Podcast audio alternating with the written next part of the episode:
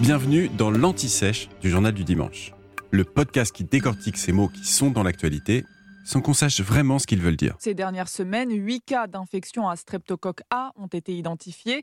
Deux enfants et un adulte sont décédés. Au fait, qu'est-ce qu'un streptocoque A? Le streptocoque de groupe A est une bactérie notamment responsable d'un certain type d'angine ou de la scarlatine et parfois d'infections plus graves, comme c'est le cas au Royaume-Uni et en France à la fin de l'automne. Le streptocoque est une bactérie, c'est-à-dire un organisme vivant ne possédant dans la plupart des cas qu'une seule cellule. Il est de taille microscopique et il vit dans des colonies complexes. Et streptocoque est un terme venant du grec ancien, streptos, qui signifie torsadé, et kokos, qui est la baie, la graine. Et en effet, au microscope, il ressemble à un collier de perles ou un chapelet. Et le streptocoque vit souvent dans la bouche, le nez et le pharynx de l'homme et des animaux. Alors attention, nous allons dégainer quelques mots savants.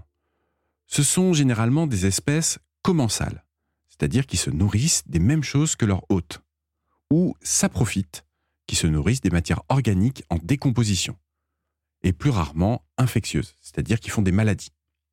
Les Streptococcus pyogenes, ça c'est en latin, ou streptocoque du groupe A, ou streptocoque A tout simplement, ne vivent que chez l'homme. Et l'infection leur permet de trouver des conditions favorables à leur multiplication et à leur dissémination par la toux et les aérosols. Ils provoquent entre 25 et 40% des angines de l'enfant. Ils sont la cause de la scarlatine, une maladie infantile contagieuse qui provoque les symptômes d'une angine, associée à une forte fièvre et une éruption cutanée, la peau présentant une coloration rouge, puis des points rouges. Tout le nom de la scarlatine, hein, comme écarlate. Des complications à une infection au streptocoque A peuvent exister, comme le rhumatisme articulaire aigu et ces complications peuvent se produire si l'infection d'origine n'a pas été euh, traitée avec des antibiotiques. Et enfin, il faut savoir que les streptocoques A tuent chaque année environ 500 000 personnes dans le monde.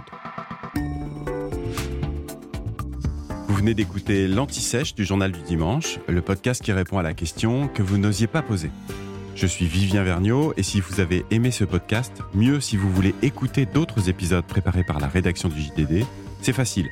Abonnez-vous, suivez-nous, c'est gratuit. On vous donne rendez-vous trois fois par semaine en podcast et tous les jours sur le JDD.fr. À bientôt.